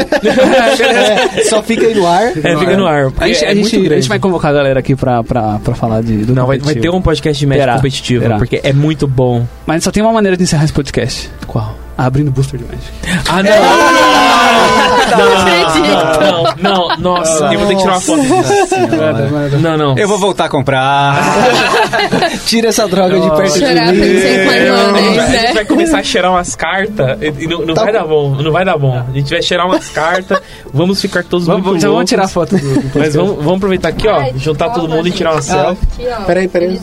Pessoal, é, é muito metagame, não tá mas a gente nesse momento está se ajustando pra tirar uma selfie pra mostrar que a gente tá abrindo o booster. Isso Aê. vai ser animal. As cartas raras que a gente tirar, a gente põe na post. E pessoal, Eu não vou devolver, não, se eu tirar algum. Eu vou vender. eu, eu fico com o último. Eu fico com o último, você que vai ter que último. Lealdade em Ravnica. E pessoal, desculpa por esse metagame, vocês não conseguem olhar. Desculpa, não. não- a Descreve mídia, as cartinhas que a você mídia podcast não permite, mas olha esse barulhinho aqui, ó. Ai, que incrível! São boosters abrindo. Que emoção! Alguma, olha o cheiro Infelizmente, podcast não tem cheiro. É, olha, olha o cheiro dessas cartas, gente. Olha, isso, vai, isso é uma experiência. Olha o cheiro. Maravilhoso. Olha o cheiro do... Cara, que Olha delícia, cara! É, é sinestésico, olha o cheiro. Sinestésico. Mas, gente, Mas muito, muito, muito obrigado por ficar com a gente até aqui. Deu pra ver que nós somos só um pouquinho apaixonados pelo assunto? Só um pouco, Só um talvez. pouquinho. É só um hobby, a gente pode parar quando É quiser. só um hobby, a gente para quando quiser. Nunca. Pode dar um arroba no Twitter, pode contatar a gente em qualquer meio que vocês acharem adequado. Aqui na Lambda a gente tem um espaço massa para gravar podcasts. Qualquer grupo que quiser usar o nosso espaço, é só conversar com a gente, manda um e-mail, entre em contato, manda a carta, bota no post, aonde vocês quiserem. E muito obrigado, pessoal. Gente, gente, pera um pouquinho, deixa eu ler isso aqui. Eu tirei uma carta chamada Cavaleira dos Pesares. Ela parece o Shura de Capricórnio do Cavaleiros. Olha a, olha a frase que encerra esse card.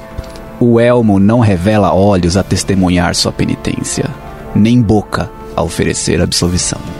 Nossa. Que delícia. Não, encerramos cara. do melhor jeito. Pessoal, é isso. É Cinco estrelas no iTunes e um abraço remoto. Chama a gente no Twitter, hein? Qualquer coisa. Se tiver umas cartas da hora pra trocar, pra vender. Tchau, tchau. Abraço. Valeu, pessoal. Tchau, tchau.